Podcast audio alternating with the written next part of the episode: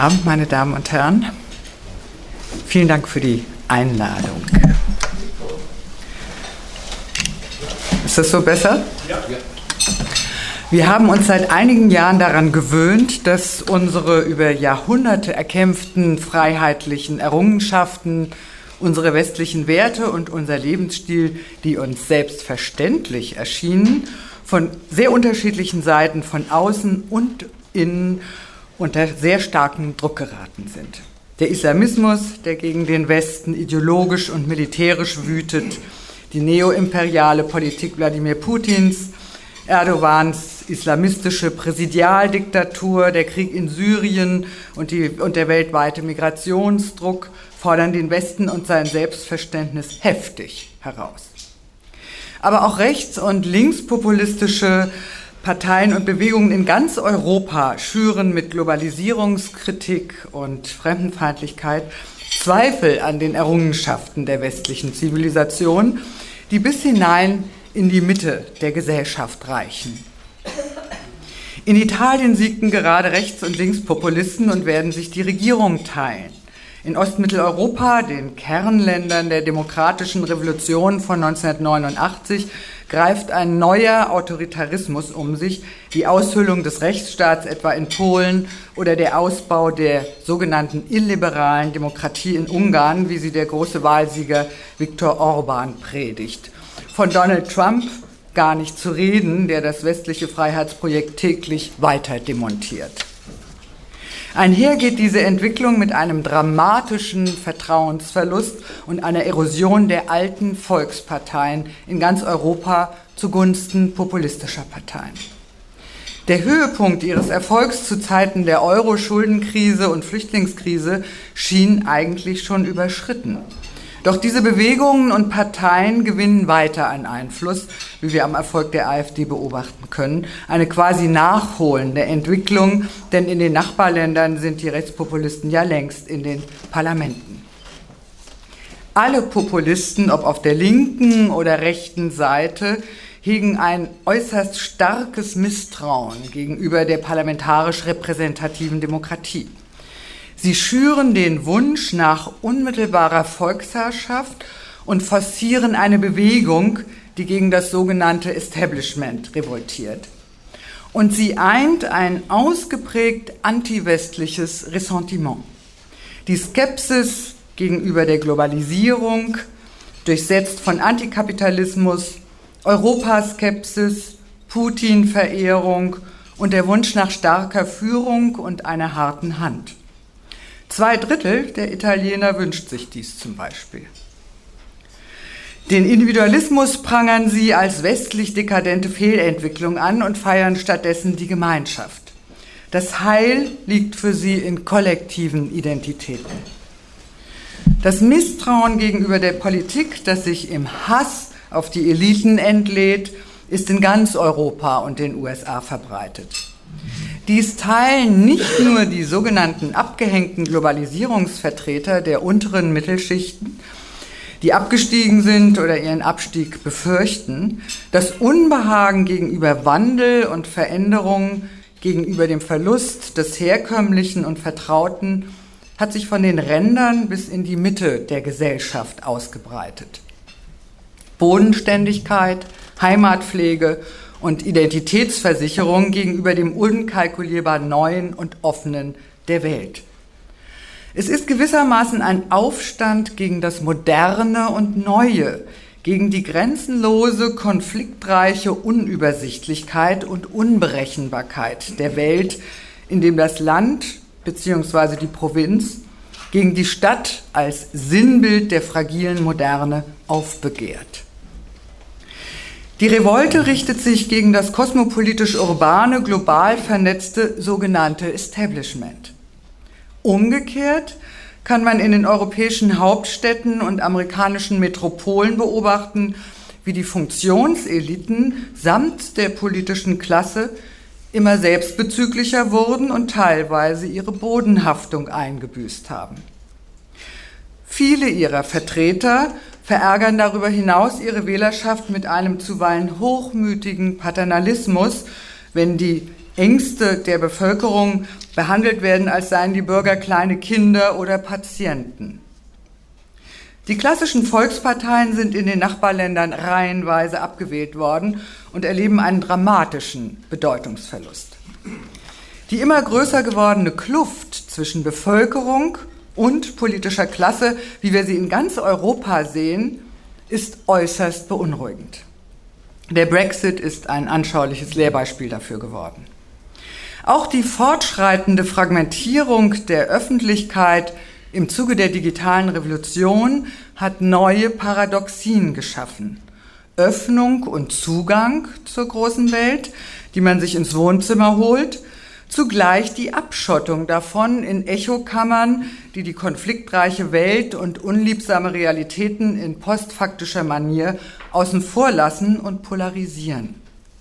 Sehnsucht nach Grenzenlosigkeit ist ebenso präsent wie die Angst davor, verbunden mit dem Wunsch nach gesicherten Grenzen und Abschottung. Die Erfahrung des zeitweisen politischen Kontrollverlusts auf dem Höhepunkt der Flüchtlingskrise verstärkte diese Angst und befeuerte den Populismus. Doch es sind eben nicht nur populistische Ressentiments, Skepsis gegenüber Einwanderung oder Fremdenfeindlichkeit, die die europäischen Gesellschaften und ihre gewachsenen sozialen Ordnungen erschüttern. Die Finanzkrise, später die Schulden- und Flüchtlingskrise haben Europa schwer zugesetzt. Die Idee der liberalen Demokratie und europäischen Einigung samt der politischen Architektur der EU selbst stehen weiterhin auf dem Prüfstand. Es sind neue und ganz reale Probleme, eben nicht nur diffuse Ängste der Bevölkerung, die mit den weltweiten Migrationsbewegungen, den, Sozio den sozioökonomischen Veränderungen im Zuge der digitalen Revolution und ständiger Terrorgefahr heute auf der Agenda stehen. Neue Verwerfungen und soziale Spaltungen, die unsere bisher liberalen und offenen Gesellschaften samt ihrer demokratischen Institutionen und das politische Gefüge im Kern berühren. Die politische Klasse hat auf diese neuen Herausforderungen bisher wenig überzeugende Antworten gefunden. 70 Prozent der Jugendlichen in Europa, wie eine große Studie von Sinus zeigte, misstrauen der Politik.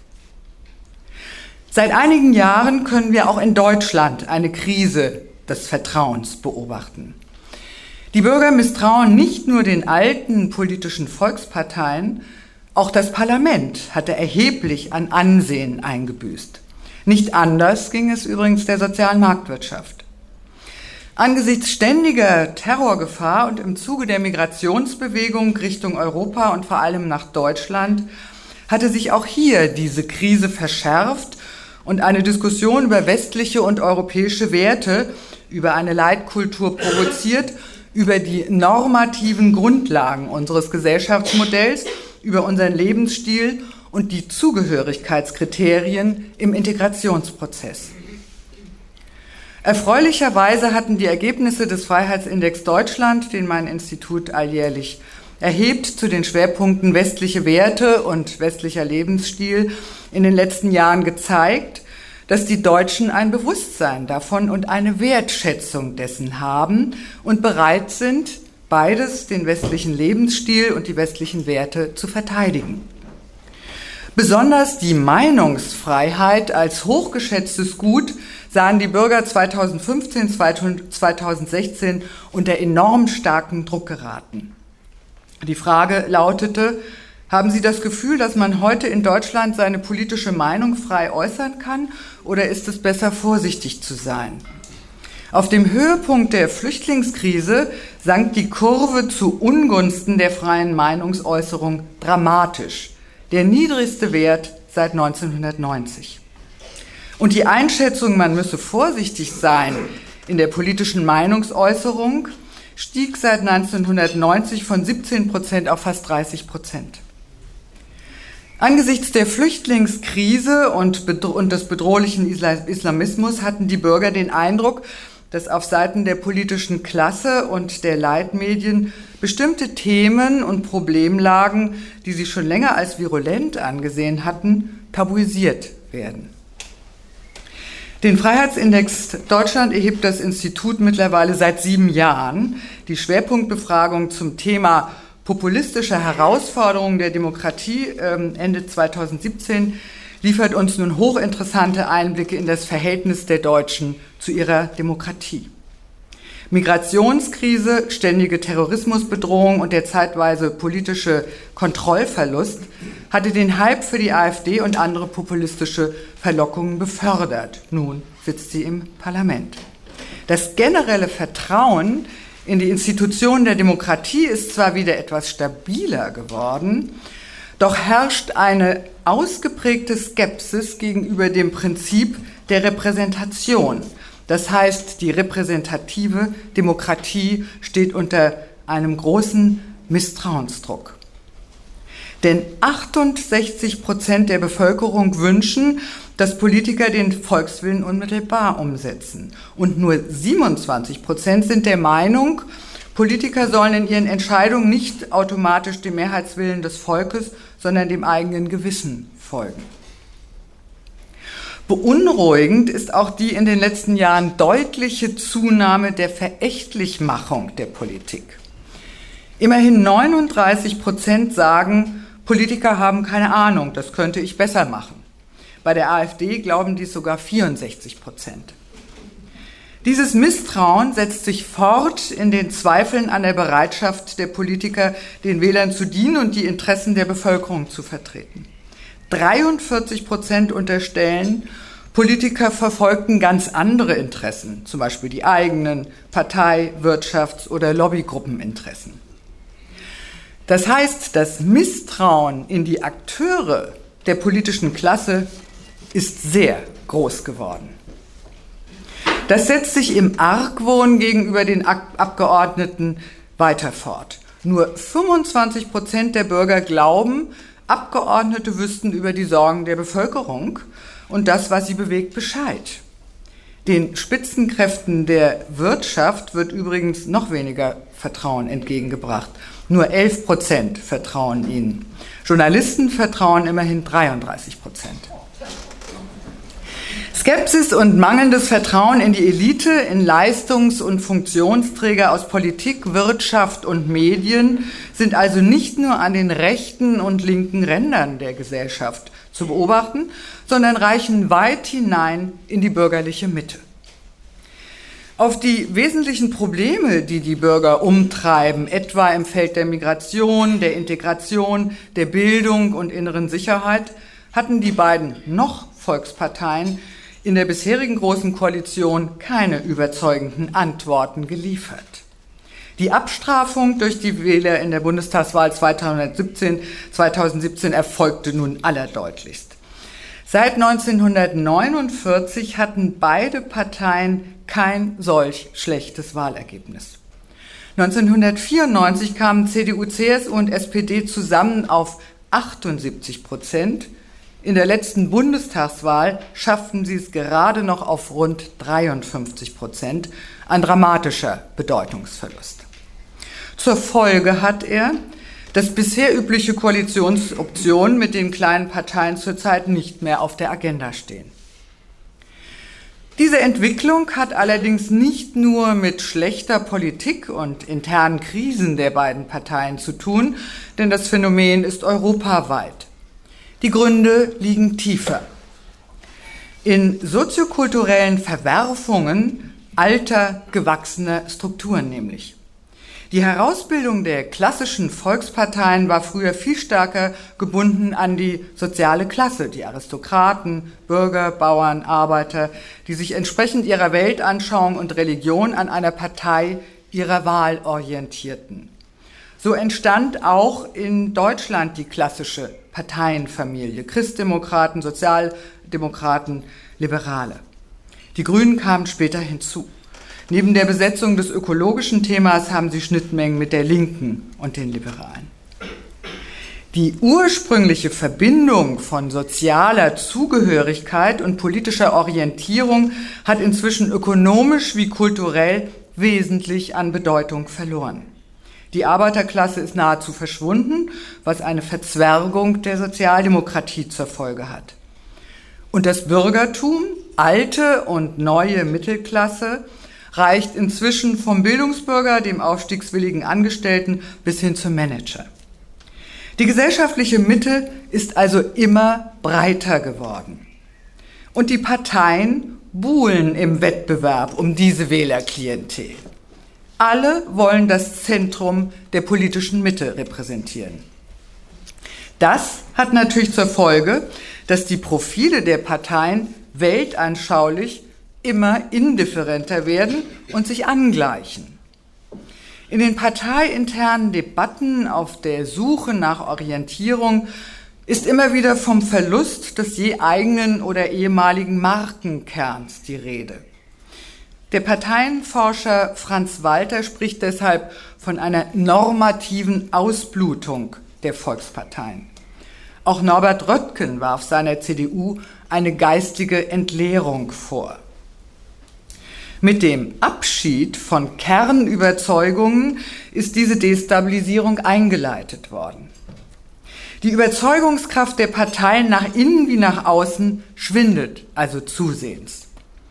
Orientierungslosigkeit und mangelnde Zukunftsprojekte sorgen dafür, dass die Mitglieder eher demotiviert sind und kein Engagement mehr entwickeln. Wenn alle um die Mitte buhlen und sich dort versammeln, gibt es keinen Wettbewerb der Ideen mehr. Die Profile und Konturen werden immer blasser, die Parteien erscheinen kraftlos. Warum sollten sie dann noch für die Wähler interessant und attraktiv sein?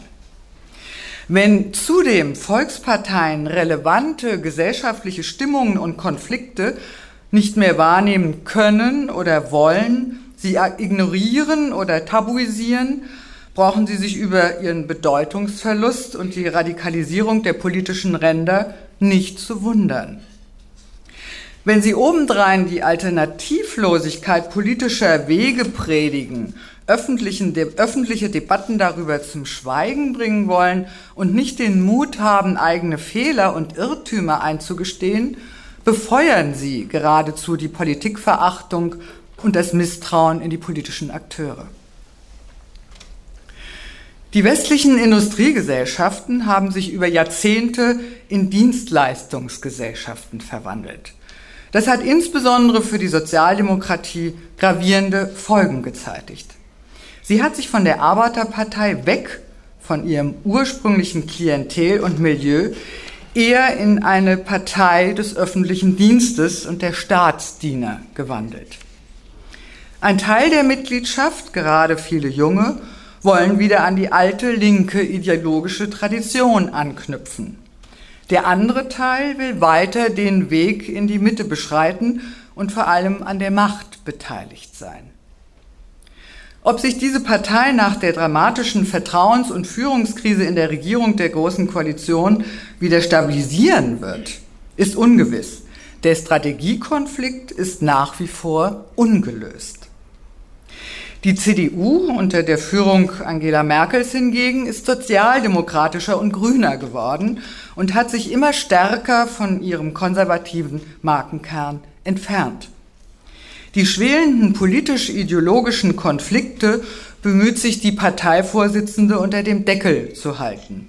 Es gab immer noch keine lang angekündigte Aufarbeitung des Wahldebakels, wie Sie sicher alle wissen. Dennoch hat sich eine sogenannte Werteunion unter den Mitgliedern zusammengefunden, die ein konservatives Manifest formuliert hat mit dem Ziel, die AfD langfristig überflüssig zu machen. Der Streit also darüber, ob es klug ist, die rechte Flanke zu schließen, das heißt eine politische Kraft rechts von der CDU möglichst zu integrieren oder sie in Gestalt der AfD einfach gewähren zu lassen, hält weiter an. Ein Teil möchte die AfD-Wähler zurückgewinnen, ein Teil möchte weiterhin vornehmlich die moderne Mitte besetzen. Die innere Zerrissenheit spiegelt sich natürlich auch in der großen Koalition wider. Programmlosigkeit, Entpolitisierung und vor allem keine wirklichen großen Reformprojekte. Probleme werden seit den letzten GroKos ausgesessen, ein regelrechter Reformstau ist entstanden, Dafür wird emsig Geld verteilt. Die GroKo scheint vor allem mit sich selbst beschäftigt zu sein. Stolze 21 Arbeitskreise und Kommissionen sollen laut Koalitionsvertrag bespielt werden. Die, Klausurtat, die Klausurtagung jüngst in Meseberg vermittelte doch eher den Eindruck von Gruppendynamik und nicht gerade von Aufbruch. Mit der neuen Regierung hat die Koalition auch gleich ihre Beamtenschar um 200 gut dotierte Posten erweitert. Aber auf kluge Antworten und Taten, die beherzt die immensen Probleme und Herausforderungen der Migration, Einwanderung, der demografischen Lage, der Digitalisierung und Bildung angehen, angehen warten wir immer noch.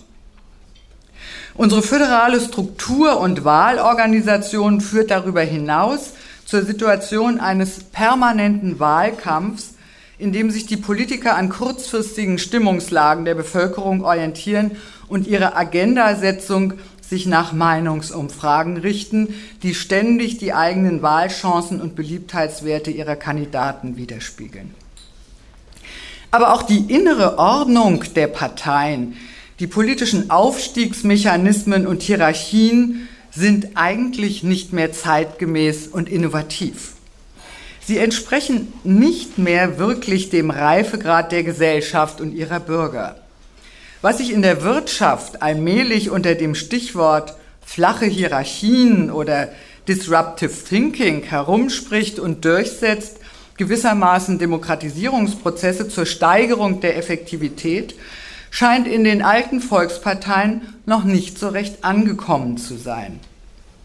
Ja-Sager und Kofferträger, die sich in einer regelrechten Ochsentour hochdienen, sind nicht unbedingt Köpfe, die mit eigenwilligen Ideen brillieren und neue Wege wagen. Wenn Buckelei, Ellbogenmentalität und zähe Seilschaften die Hauptkriterien für den internen Aufstieg sind, braucht man sich über Ideenlosigkeit, mangelnde Innovationskraft und Mittelmäßigkeit des politischen Personals und seiner Parteien nicht unbedingt zu wundern. Und unkonventionelle Quereinsteiger ohne Stallgeruch werden, so sie überhaupt eine Chance haben, eher als Störenfriede angesehen. Denn wenn Opportunismus und Konformismus gefragt sind, ist eine interessante Erneuerung kaum in Sicht. Könnten wir uns zum Beispiel vorstellen, einen Minister in der Regierung zu haben, zu dessen Qualifikationen es zählt, Emile Solar ins Deutsche zu übersetzen? In Frankreich funktioniert es. Im Nachbarland ist erstaunlicherweise ein intellektueller Staatspräsident geworden, eine ganz große Ausnahme in der politischen Landschaft. Der anfangs als größenwahnsinniger Spinner, junger Spinner belächelte Emmanuel Macron kann inzwischen mit einer satten Mehrheit seiner neuen Partei La République en Marche regieren und reformieren. Die alten Volksparteien sind abgewählt worden.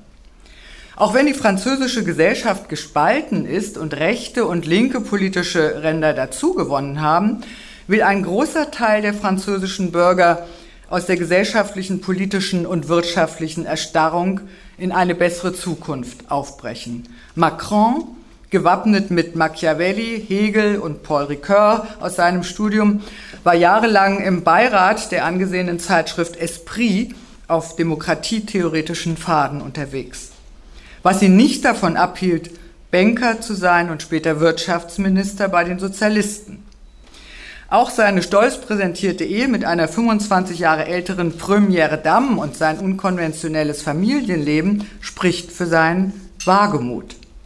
Auch wenn man seine Vorschläge äh, zu den Reformen ähm, innerhalb Europas seiner Idee eines europäischen Wirtschaftsministers durchaus mit sehr kritischen Augen betrachten kann. Sein Premierminister hat kurz vor seiner Amtsübernahme ein Buch über die große Bedeutung des Lesens für die Bildung, Kultur und Emanzipation der Bürger veröffentlicht. Aus unseren ähm, Ministerkreisen kennt man wenig Buchautoren. Einer der Minister hat Schiller übersetzt und ein anderer ist großer Musikfreund.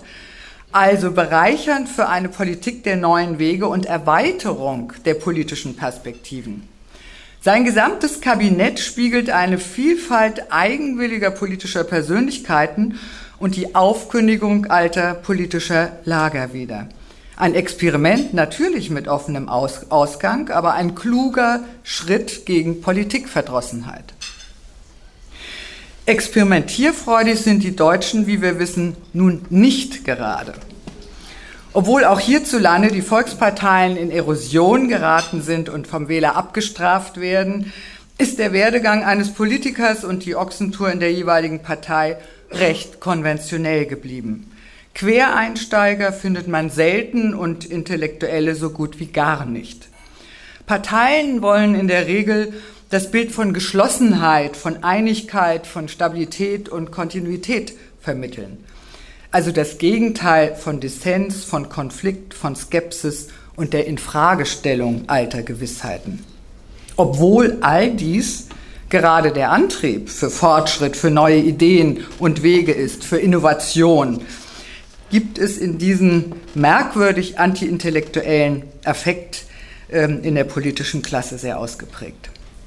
Die Angst ist dort erstaunlich groß, dass eigensinnige Querköpfe und Avantgardisten, so sie in den steinigen Weg in die Politik überhaupt gewagt haben, aus der Reihe tanzen könnten und Partei- und Fraktionsdisziplin womöglich untergraben könnten. Oder als Störenfriede politische Prozesse verlangsamen, womöglich zu komplex auf komplexe Herausforderungen reagieren würden. Umgekehrt gibt es natürlich auch geht es auch vielen Intellektuellen so, dass sie eine gewisse Berührungsangst mit der Politik haben.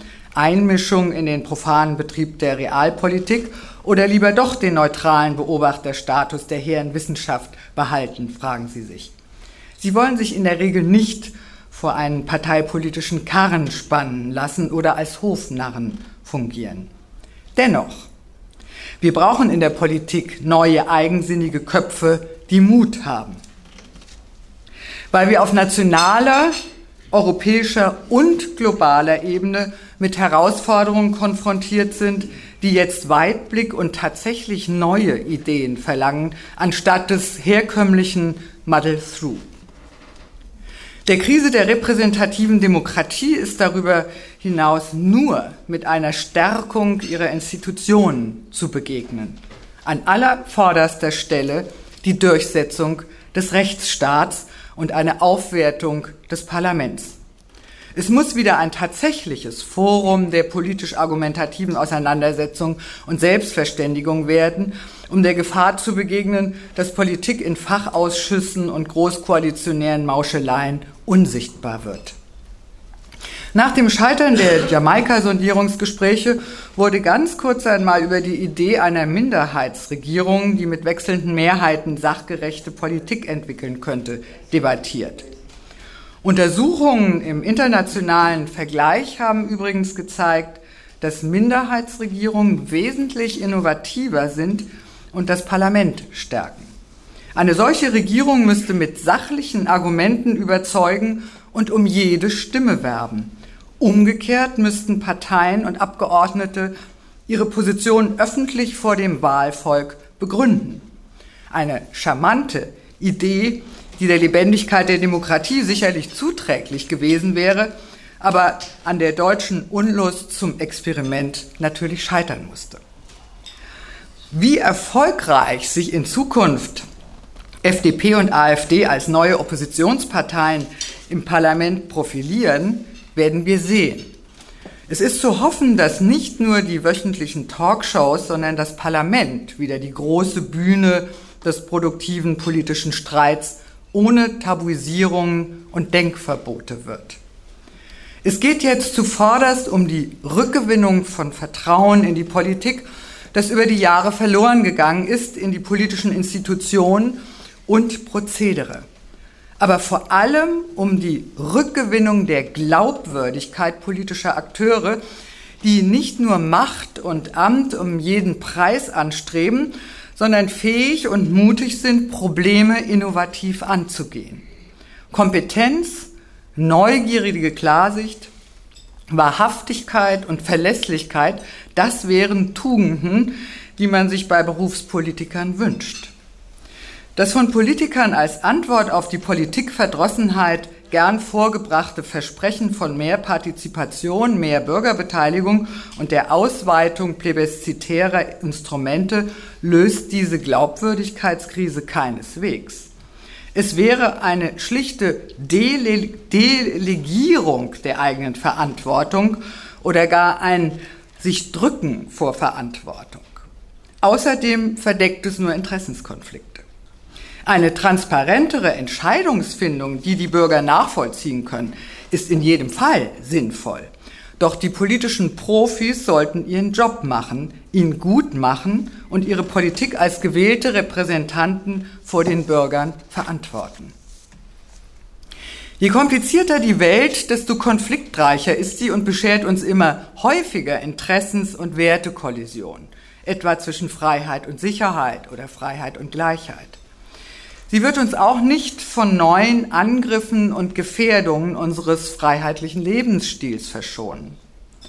Doch wo markieren wir die Grenzen der offenen Gesellschaft? Wie belastbar ist unser Gemeinwesen und unser Sozialstaat im Licht der weltweiten Migration? Freiheitliche Institutionen brauchen Grenzen. Kann der Staat Heimat schaffen oder ist dies nicht eher Angelegenheit der Zivilgesellschaft und der Bürger selbst? Konflikte sind notwendige Faktoren in allen Prozessen gesellschaftlichen Wandels und Fortschritts. Umso wichtiger ist eine fortgesetzte politische und gesellschaftliche Selbstverständigung der Gesellschaft, durchaus auch in sehr munterem Streit, darüber, was uns zusammenhält, was nicht verhandelbar ist und wie wir den neuen Herausforderungen begegnen können. Politische Parteien mit Profil, die keine Zwerge sind und darin mutige, eigenwillige Persönlichkeiten, sind dafür unerlässlich. Und dies im Gehäuse einer wehrhaften Demokratie, die die Freiheit ihrer Bürger gegenüber den Feinden der Freiheit schützt. Ich danke Ihnen für Ihre Aufmerksamkeit.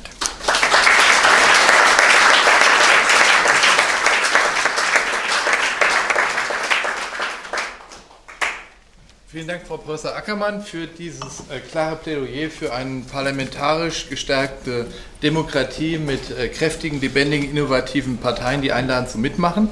Ähm, ich lade Sie jetzt ein, bevor die Teller und das Abendessen äh, gereicht werden, äh, zu einem ersten kurzen